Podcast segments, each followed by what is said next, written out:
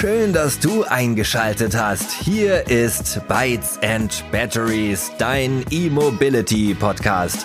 Eine neue, ganz frische Ausgabe mit den zwei großartigen Gastgebern, Simon und Jörg. Die heutige Episode wird euch präsentiert von Jetlix.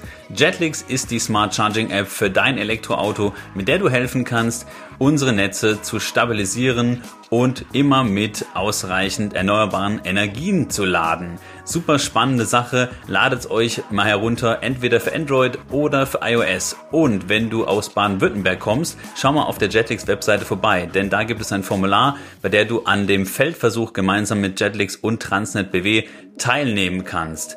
Dafür gibt es ein Dankeschön von 50 Euro. Alles, was du tun musst, ist das Formular auszufüllen und die App herunterzuladen. Und wenn du in Baden-Württemberg bist, nimmst du automatisch an dem Feldversuch teil und kannst einfach dazu beitragen, dass wir alle gemeinsam smarter laden. Vielen Dank. Hallo ihr Lieben und ganz herzlich willkommen zu einer neuen Folge von Bytes and Batteries, dein E-Mobility Podcast. Hier ist der Jörg und endlich habe ich heute wieder den lieben Simon mit dabei in dieser Folge, den ihr sicherlich schon vermisst habt, denn der hat geheiratet, war viel unterwegs, hatte einiges zu tun, aber heute ist er wieder da und kann Weisheiten aus dem Bereich der E-Mobilität preisgeben. Darauf freuen wir uns alle, ich ganz besonders. Um was geht's in dieser aktuellen Folge, mit der wir uns immer stärker der Folge 50 mit Alexander Bloch, der großen Jubiläumsfolge nähern, in der wir auch das dreijährige Bestehen von Bytes and Batteries feiern. Heute geht es um das Thema Netzstabilisierung und wie ihr dazu beitragen könnt. Denn es gibt eine App, die heißt Jetlix, die kommt aus den Niederlanden, ist dort schon super groß. Jetlix arbeitet dort meinem Wissen nach auch mit Tenet zusammen, also auch Anbietern im Bereich Netze und Betreiber. Das heißt, die wollen natürlich auch hier auf dem deutschen Markt zum Thema Netzstabilisierung beitragen und auch die deutschen Netzbetreiber sind da sehr, sehr offen und interessiert dran, einen Anbieter zu haben, der da einige Probleme lösen kann. Denn ihr kennt die Klischees, wenn millionenfach Elektroautos auf deutschen Straßen unterwegs sind und alle gleichzeitig das Auto anstecken und mit voller Power laden, geht das Licht in Deutschland aus. Ganz so ist es natürlich jetzt nicht, aber natürlich kann es nicht schaden, wenn größtenteils oder fast vollständig mit erneuerbarer Energie, also mit erneuerbaren Energien geladen wird, gerade wenn man abends dann zu Hause ist. Da geht es auch ums Thema Wind- und Wasserkraft. Klar, tagsüber Sonne, PV, Photovoltaikanlage, aber gerade Windkraft und Wasserkraft, das haben wir auch. Da gibt es nachts ausreichend. Und wenn natürlich dann nicht ausreichend erneuerbare Energien zur Verfügung stehen, wäre es natürlich schön, wenn unser Elektroauto weiß, oh Achtung, wir fahren jetzt runter zum Beispiel Beispiel von 11 kW Ladeleistung irgendwie nur auf 7 kW oder sogar nur um die 3 kW. Und das müsste natürlich funktionieren und am besten relativ einfach. Das kann Jetlix, denn Jetlix, die App, spricht dann tatsächlich mit über Geofencing mit den Netzen und kriegt das Feedback, Achtung, fahr jetzt am besten mal runter, um das Netz zu stabilisieren. Also man redet da ja auch ein bisschen von Smart Grid und diese App ist sicher eine coole Möglichkeit. Ihr braucht weder eine spezielle Wallbox dafür, noch irgendwie einen Stromtarif, der jetzt irgendwie von Jetlix ist. Nein, gar nicht. Ihr könnt die App herunterladen und direkt testen. Und warum machen wir diese Folge heute? In Baden-Württemberg gibt es einen Feldversuch und zwar gemeinsam mit Jetlix und Transnet BW. Ihr könnt gerne mal auf der Jetlix-Seite schauen, wie die App quasi mit den Netzen zusammenhängt und natürlich auch, wer denn da alles an Playern in so einem Netz mit dabei ist. Next-Kraftwerke, ENBW, Transnet, BW, was ist denn das alles? Wie funktioniert es? Schaut euch das am besten mal in dieser schönen Grafik an und jetzt würde ich sagen, steigen wir direkt ein in den Podcast und hören mal von anderen Nutzern, wie sie diese App finden, wie das funktioniert. Also ich habe es getestet und lade seitdem damit. Ich bin total begeistert und ich finde es natürlich auch schön, da irgendwie einen Beitrag zu leisten, gerade weil es so einfach ist. Und jetzt ist es so, dass ich gedacht habe, ich schnappe mir mal den lieben Frank Uwe von Team Schräg. Ihr kennt sicher auch den Frank von Schräg vom YouTube-Kanal und der Frank Uwe macht den Kanal gemeinsam mit Ihnen. Den habe ich mir mal geschnappt und ich würde sagen, hören wir doch einfach mal ins Interview rein. So, und dann würde ich sagen, beginnen wir doch unseren Podcast mit dem lieben Frank Uwe von Team Schräg. Team Schräg ist ein YouTube-Kanal. Schräg, den Kanal kennt ihr mit Sicherheit. Und den Frank von Schräg, den kennt ihr mit Sicherheit auch, denn der war schon zweimal bei uns im Podcast. Den haben wir immer geschnappt, wenn wir unterwegs waren, on the road, zum Beispiel beim E4 Festival oder bei anderen E-Mobilitätstreffen. Und der hat uns da immer schön Rede und Antwort gestanden. Und jetzt freue ich mich auch, das zweite Teammitglied hier, Frank Uwe, dich zu treffen. Ich, ich sehe dich und ihr hört den Frank. Hallo und herzlich willkommen im Bytes and Batteries Podcast. Hallo Jörg, hier ist Frank Uwe vom Team Schräg und ja, ich bin der Sideshow Bob von Frank vom Kanal Schräg. Frank, das Urgestein, schon ewig dabei, hat sich jetzt ja nach jahrelanger Suche endlich mal für ein Auto entschieden und ich bin Anfang 2020 dazu gestoßen, damit er nicht nur noch über VW und die IDs berichtet. Sehr gut. Sideshow Bob finde ich gut. Wer ist es denn bei uns? Der Simon oder ich? Ich vom Simon oder der Simon von mir? Man weiß es nicht. Hm, man weiß es nicht. Aber ich freue mich sehr, dass, dass, du heute da bist, denn nicht nur wir nutzen die App Jetlix, mit der es ja darum geht, äh, die Netze zu stabilisieren und äh, auch an dem Feldprojekt oder dem Feldversuch gerade teilzunehmen, das jetzt hier gemeinsam zwischen Jetlix und Transnet BW in Baden-Württemberg stattfindet, denn auch ihr testet es gerade und auch in eurem Kanal, äh, also schräg, googelt mal einfach mal, beziehungsweise sucht in YouTube nach schräg, dann findet ihr euren Kanal ja und oder deinen Kanal besser gesagt. Da kann man auf jeden Fall mal reinschauen und auch in Bildern sehen, was Jetlag so alles kann. Jetzt mal ganz direkt zu deinen Erfahrungen. Ich gebe nachher noch was zum Besten. Wie waren deine Erfahrungen mit der App? Was findest du daran gut? Ist die einfach zu installieren? Ist die einfach zu bedienen? Was kann die App aus deiner Sicht? Welche Vorteile bringt das Ganze? Frage über Fragen. Leg doch einfach mal los.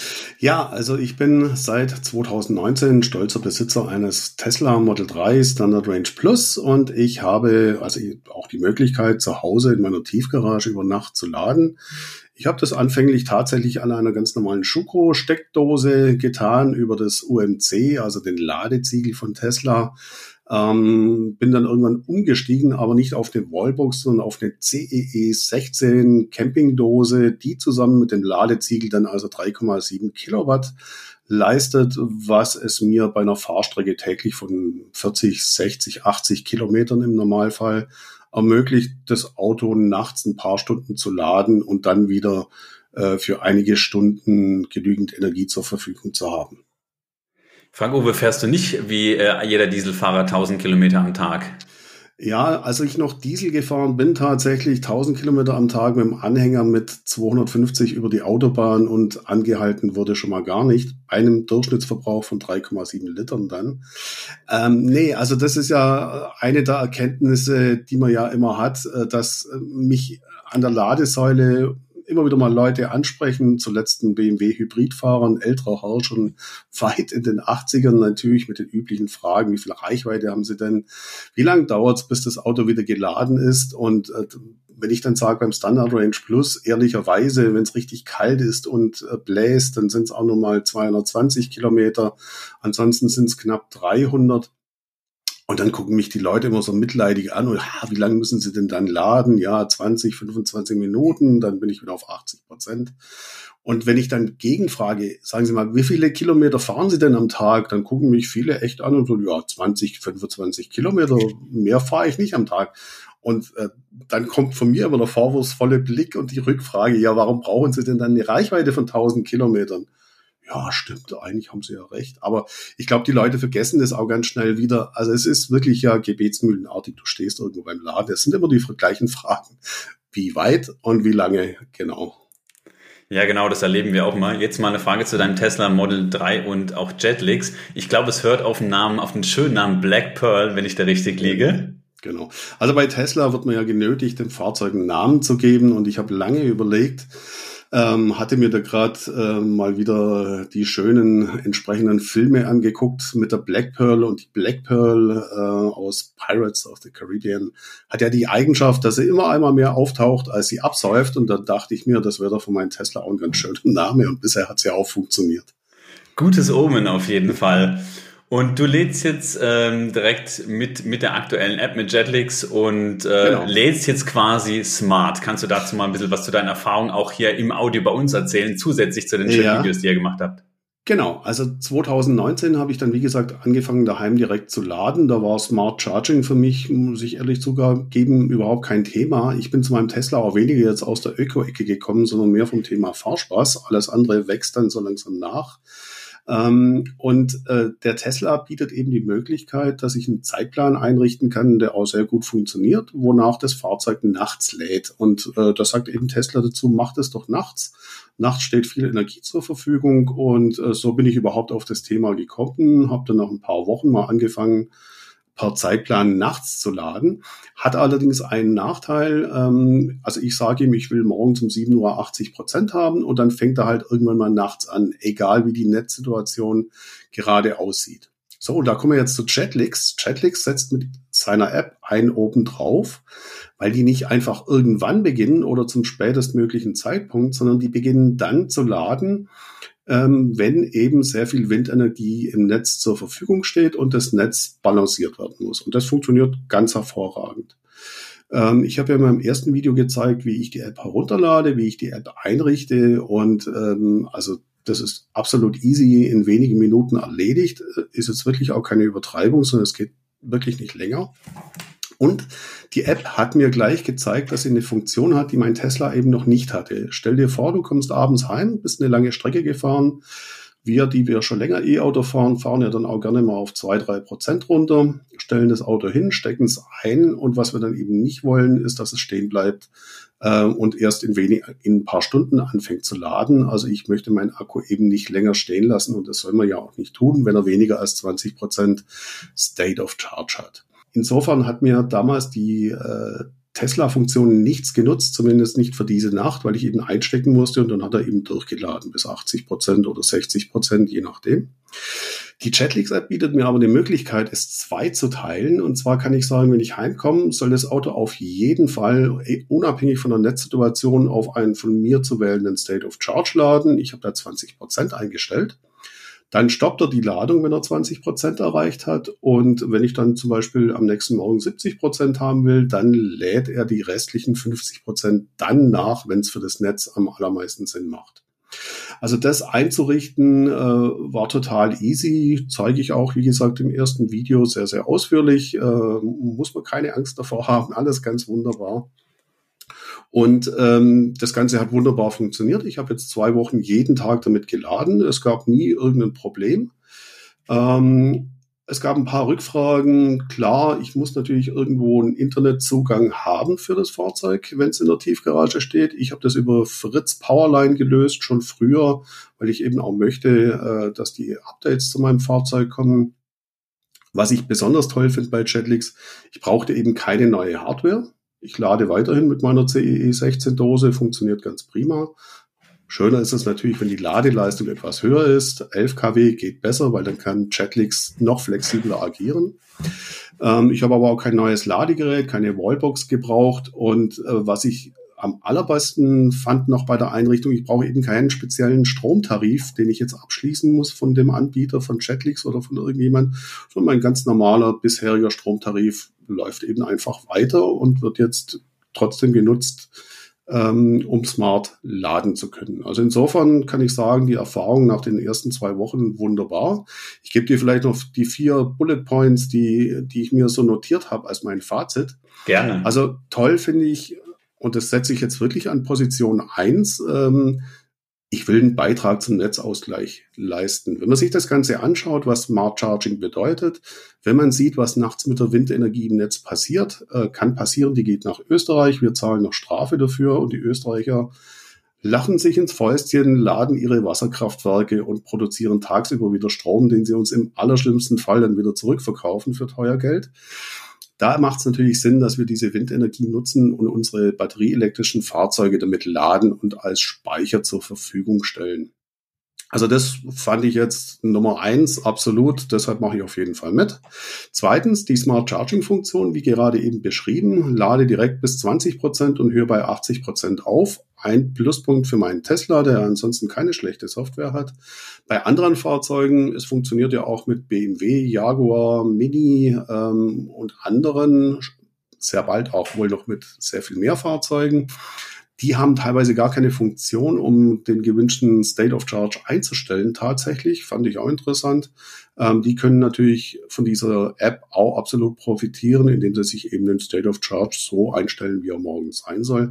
Ich lade zum Beispiel in aller Regel nur noch auf 60 oder 65 Prozent, weil das halt reicht und ja, ich bin auch im Winter nicht erfroren bei irgendwelchen Staus auf dem Weg zur Arbeit, im Schnee treiben, alles ganz wunderbar. Muss das Auto auch nicht immer vollknallen. Ja, drittens, die Jetlix App ist gratis, gibt's für iOS, Android und ist absolut easy einzurichten. Und der vierte Punkt, das ist auch noch so ein kleiner Jäger- und Sammler-Triggerpoint, äh, die Incentives, die es gibt, nämlich in Baden-Württemberg, insbesondere hier in dem äh, in dem Feldversuch, äh, bei dem renommierte Partner dabei sind, da gibt's 50 Euro, wenn man schnell ist, kann man sich noch anmelden, bekommt eine 50 Euro Prämie, was man bei dem Feldversuch mitmacht. Ähm, und ähm, es gibt ein Incentive, egal welchen Stromtarif ich habe, ich bekomme für jede geladene Kilowattstunde zwei Cent, also für jede smart geladene Kilowattstunde zwei Cent vergütet. Und so habe ich es jetzt immerhin geschafft, äh, in zwei Wochen mir ein Guthaben von über zwei Euro zu ergattern. Ja, ist jetzt kein großer Betrag, aber es ist eine kleine Belohnung und äh, übers Jahr gerechnet ist es ein schönes Abendessen mit der Frau, das man sich so einfach dazu verdienen kann. Vielen Dank, wie immer, absolut strukturiert. Ich wünschte, ich wäre so strukturiert äh, wie ihr beide hier vom Kanal Schräg. Das wäre schön, aber ich denke, das werdet ihr nicht mehr erleben wir gehen ja jetzt, steuern ja ganz steil hier mit Folge 49 auf Folge 50 zu, vielleicht so ab Folge 100. Ich gebe mir Mühe, dass ich mich da verbessere. Auf jeden Fall vielen lieben Dank für deine Erfahrung und die Informationen. Ich habe es dir schon mal gesagt, ich erwähne es aber hier trotzdem nochmal im Podcast, damit es auch die Hörerinnen und Hörer nochmal mitkriegen. Ich habe bei mir zum Beispiel jetzt eine App beim Laden mit dem BMW i3S, den ich ja jetzt habe, aktuell gesehen dass es immer mit 11 kW geladen hat. Und habe ich gedacht, naja, so smart ist es ja nicht. Hab daraufhin den Support von Jetlix einfach mal direkt angeschrieben, mal gefragt, kam auch ziemlich zügig eine Antwort zurück. Und die sagten dann, ja, wir haben aber auch gar keine Rückmeldung bekommen, dass es notwendig ist, so in puncto ähm, Strom aus erneuerbaren Energien jetzt hier runterzufahren mit der Ladeleistung. Wir werden da angepinkt von Nextkraftwerk und kriegen dann eine Info und dann fährst du runter. Aber es war jetzt in deinen Ladevorgängen gar nicht notwendig. Und dann dachte ich auch, oh cool, ganz schön intelligent und clever, weil ich dachte, ja, funktioniert das richtig, aber hat alles geklappt. Ja, ähm, war bei mir auch so. Ich hatte die meisten Ladevorgänge, die sind einfach durchgelaufen. Einmal hat er tatsächlich etwas in Anführungszeichen gesägt. Da hat er, glaube ich, drei äh, in drei Portionen geladen. Man sieht also, dass es smart funktioniert. Und das war auch bei mir so ein, ein wenig, ich bin ja in der Tesla-Blase unterwegs, äh, bei äh, Kollegen, Tesla-Fahrern, die dann gefragt haben, na ja, aber die ganze Geschichte hat natürlich einen Nachfall, äh, Nachteil. Das Auto wird ständig aufgeweckt und wir wissen, der Tesla verbraucht eben Strom, wenn er geweckt wird. Aber dadurch, dass äh, derzeit zumindest relativ viel Windenergie vorhanden ist, konnten die Ladevorgänge in einem Stück durchgeladen werden. Und so hatte ich diesen Nachteil nicht. Perfekt. Das ist natürlich interessant und immer gut zu wissen. Dann wünsche ich dir weiterhin gute Fahrt mit der Black Pearl und äh, freue mich natürlich nochmal auf die nächsten Videos, die es ja auch nochmal zu Jetlinks geben wird und natürlich zu allem, was ihr sonst noch bringt. Und ich hoffe, jetzt äh, sehen wir uns auch mal alle mal wieder auf den üblichen Events, vielleicht am nächsten E-Mobilitätstag in Sinsheim, irgendwie am Hockenheimring oder wo auch immer. Gibt ja ausreichend Treffen und auch immer mehr Leute, die kommen. Würde mich total freuen. Dann sage ich ganz herzlichen Dank für deine Zeit. Ciao. Ja, vielen Dank für die Einladung und von Frank und mir schon mal herzliche Glückwünsche zu Podcast Nummer 50 und äh, viel Erfolg für die nächsten 150. Vielen ciao. lieben Dank. Ciao, ciao. Jetzt heißt es Let's Switch to English. Es geht weiter mit einem Interview mit Jörg van Hespen, dem Gründer von Jetlegs. Hi, York. Nice to welcome you to the podcast today. Can you please introduce uh, yourself briefly to our listeners? Who are you? What was your career path? And how did you come to found Jedlix? Yeah, thanks, thanks, Simon. Happy to be on the show. I come from the Netherlands, so my name is Jor van Heesbeen. I'm the co-founder of Jedlix, so within and responsible for business development in the company. So on a daily business, a daily uh, uh, business uh, is to get more car manufacturers, utility partners uh, on a, on a platform. Um, reason for founding Jedlix is that I have myself a long history in the energy and e-mobility space. I've been ever looking for, uh, to make smart charging and more particularly uh, uh, zero emission charging for electric vehicles in reality. Um, and um, uh, so helped founding the company as sort of spin out from one of the large Dutch energy utilities. So that's how we uh, our Jedlix came to life, and now uh, working hard to expand this uh, across Europe and later on across all continents to make to make this convenient possible for everyone with an EV. Hi, York. It's me, uh, York too. So with an Y like New York. And I guess our audience knows Simon in my voice. And I'm also really happy to have you here. And even though Frank Uwe and I, um, we've already had a talk about uh, the practical experience with Jedlix before. Can you please explain to our audience what your mission is and why they should download your app and start smart charging in the future? I already did it and it's quite easy, but maybe you have some points for them. Yeah, so it's the mission of Jedlix to make uh, uh, zero emission charging a reality uh, for all electric vehicles. And that means that um, um, that uh, not only uh, the charging is done of cars is done on electricity, but also the electricity is is completely run on renewable sources, and that uh, along the entire chain there's no no emissions. And in order for the for that to be reality, we need uh, simple, convenient, uh, and scalable smart charging solutions. So that's what our company develops. That's the software we create so there's a whole platform behind the curtains, I would say, that orchestrates this, that connects drivers with uh, charging stations or cars with, I would say, the energy uh, chain. So we balance the grid, we, we respond to signals, integrate with renewable energy sources. But for you as a driver, um, that's nice. But what does it mean for you as a driver? Well, today um, we support, uh, uh, we have our own branded app that support a whole range of car uh, brands and models already today. Also supporting more charging stations that you can integrate with your own account, so no need for any additional hardware. And by doing that, you allow us to control the charging according to uh, whatever settings you have in the app. So at all times, the car is filled up when you need the car. But within those boundaries, um, we, we try to plan it in an even more beneficial way when there's more renewable energy, when the grid needs balancing because there's more or less uh, solar wind power on the grid, and when there are yeah favorable tariffs either on your energy bill or coming from uh, parties in the energy value chain, so that you also uh, lower your energy bill. So that altogether is what we bring. Why you should download the app and uh, and try it out. It's for free software based. So that's great. Cool. Thank you. And that means as an uh, EV driver, you can even more uh, sustainable than just uh, charging uh, green energy.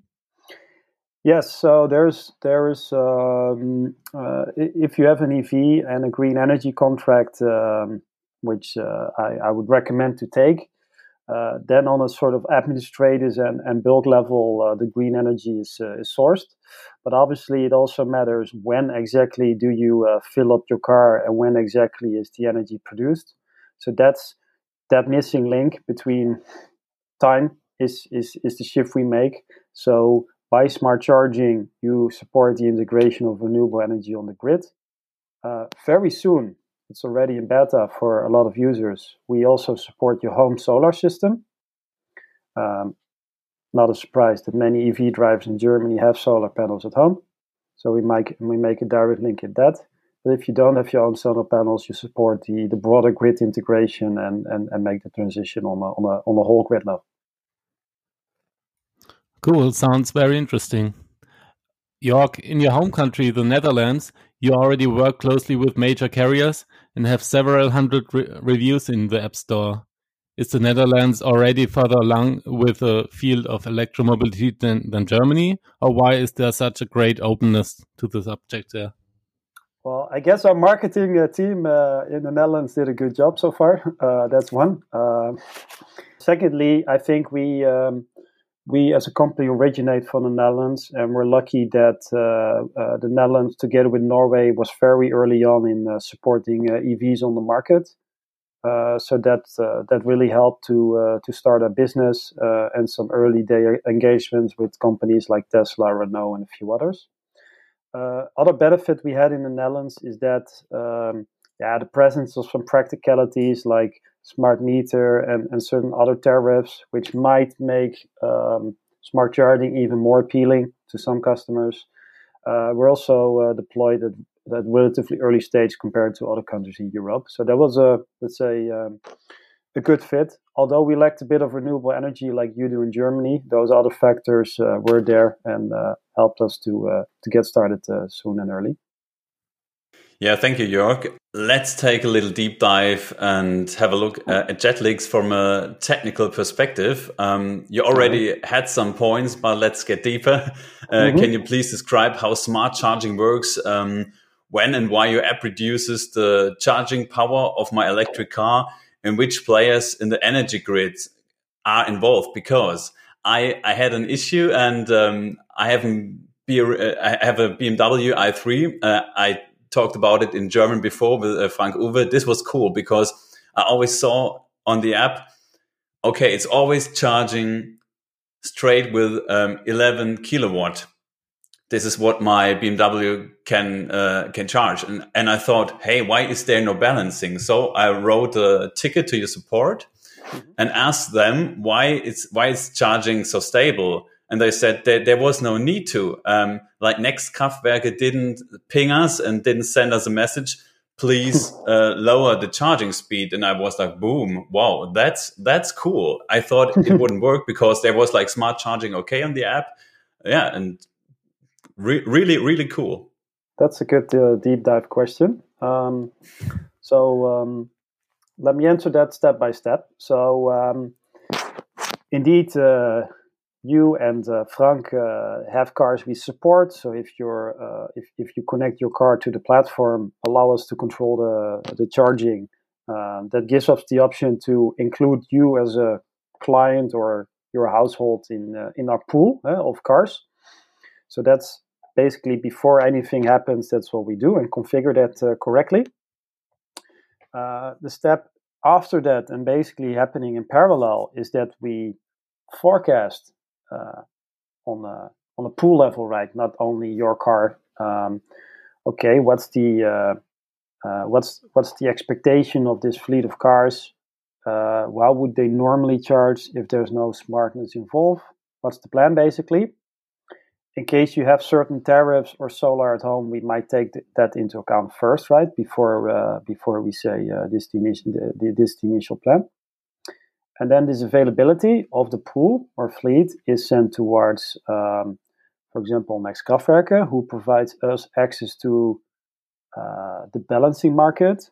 So by doing that, the cars are virtually grouped together in a virtuelles Kraftwerk, virtual power plant Mm-hmm. And they really become altogether pooled a virtual alternative to what currently normally power plants do, is that they are available to balance the grid. So we provided the availability. And then if there's a need for grid balancing, we get a signal. So we are indeed pinged, but this pinging goes really with uh, four second intervals and uh, direct routing. And this is then dispatched again towards the cars so that we respond to that. But it indeed does occur that there's not always a need to um, balance the grid, or that um, uh, that there might be a reverse need, right? It might be that uh, your car is not charging at that moment, and um, it might be good to lower the charging speed at that moment. Well, if it's not car charging anyways, you can't go negative unless we do bidirectional charging, which is uh, perhaps a second question. But uh, so that uh, that definitely occurs occasionally the benefit you see in the app, for example, now in the Baden-Württemberg area, is the average benefit you get. So in, even though there was no impact, uh, you still get uh, rewarded for being available. Um, so um, you still get uh, a smart charging reward for the kilowatt hours that uh, are uh, are processed, let's say. Um, but might not occur that every kilowatt hour is is is placed at a different moment in uh, in time. Okay, thank you very much. Mm-hmm. Yeah, it's quite interesting because the the whole grid thing, sorry for me and I think also for some listeners in the audience is like a black box. So mm-hmm. I was wondering why you have like partners like uh, ENBW, like Transnet BW, next Kraftwerke. You know, I just thought yep. they were like Jedlix. There's like Jedlix and maybe EnBW. So they will manage everything, but also the whole grid thing is quite interesting. And I think it's, uh, it's a good thing to, to uh, dive deeper. Um, mm-hmm. If you're interested out there in the audience, um, there, uh, there are a lot of good websites and a lot of good podcasts mm-hmm. or YouTube channels. And uh, yeah, take a deep dive. I can also recommend you the the podcast. It's called Empower Podcast. We had a little uh, guest podcast there with the guys. Uh, so greetings from Simon and me, and also from Jörg. Um, it's a great podcast. It's about um, environment and stuff, and we had like an e-mobility update there. And their part is also to talk about the grid and um, energy, renewable energy. A cool podcast. Yeah, thank you for these uh, interesting insights. Um, last but not least, we would like you uh, to know what your personal mobility looks like in everyday life. Do you use public transport a lot, or do you have some, your own car? And what challenges need to be solved quickly, in addition to the smart grid issue of electromobility? um, so personally, I always travel electric at all times. Uh, and that's basically two ways. Either I take the train to work or I take the car. Last two weeks, uh, there have been uh, maintenance on the highway. Uh, we also have Baustelle these days, so uh, I definitely only took the train uh, when going to the office, which is electric, no question there. But I also happen to be the lucky driver, not owner, of a demo Jaguar I-Pace that we have Jaguar is also a partner of us, and um, somebody needs to drive and test the service occasionally. So I happen to have a Jaguar I-Pace as well, um, which is uh, a great car. Um, I happen to have a first generation which only support one phase charging, which uh, is a headache sometimes if you uh, if you uh, need to fill it up uh, overnight or during the day and and and want to do smart charging on top of that. But for the rest, it's uh, it's great. Nothing to complain. And one last question: What do you think? Uh, what uh, how the uh, future of personal mobility looks like? Whew, that's um, that's an interesting one. Um, I um, I uh, I made a bet four years ago, almost exactly four years ago, uh, with one of my closest, with a couple of my closest friends. That uh, we and uh, the one losing the bet, we need to pay dinner.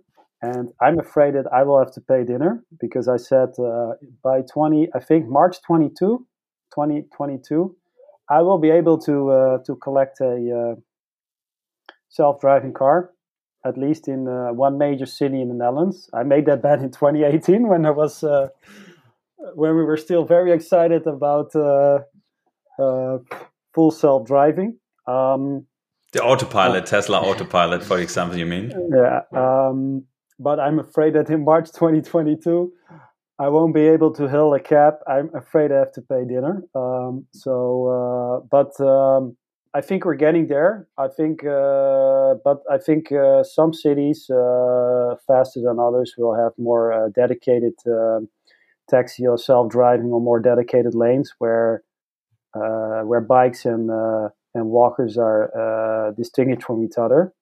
My street in front of me here, it's impossible to organize that within five years. So I don't see it happening in front of my house, but um, we will have those dedicated lanes and highways where this is possible, and you will get more taxiing, and that will be fully shared.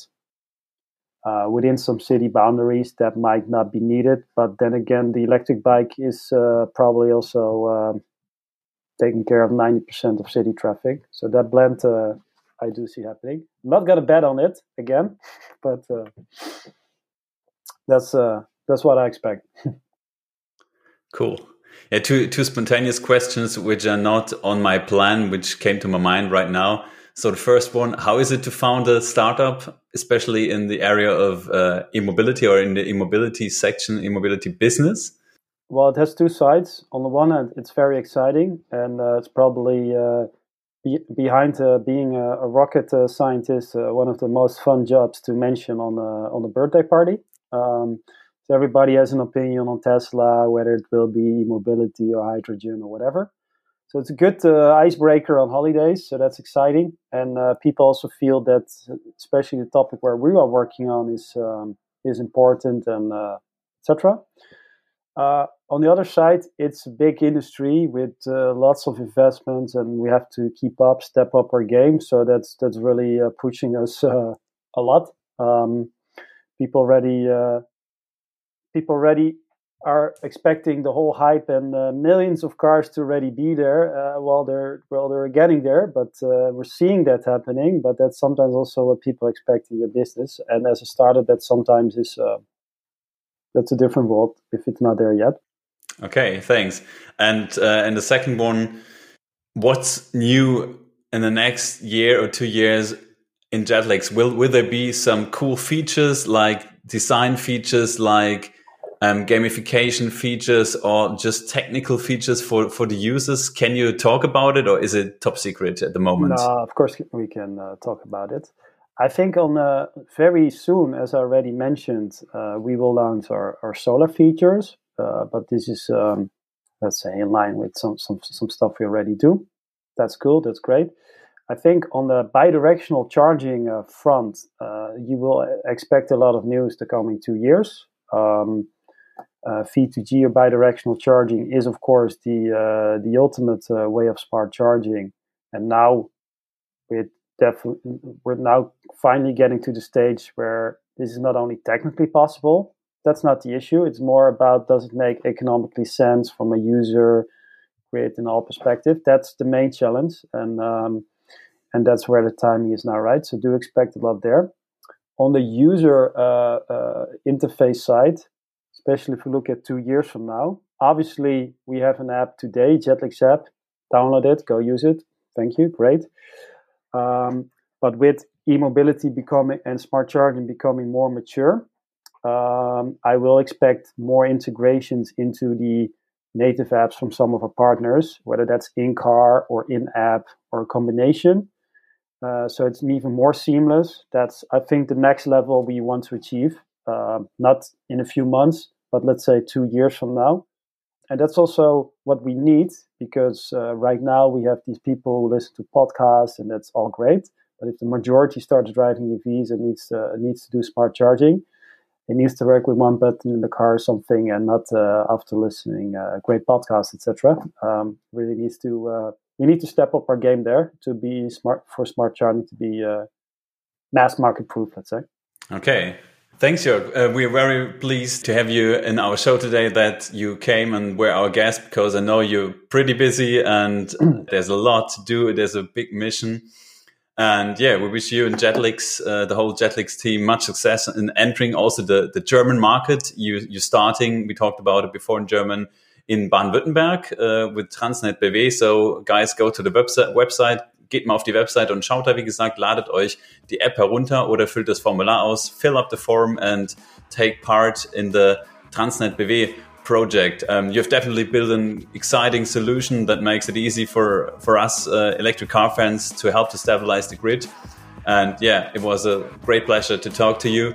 And yeah, we say bye bye, and we are looking forward to hear more and more from Jedlix. Bye, Jörg.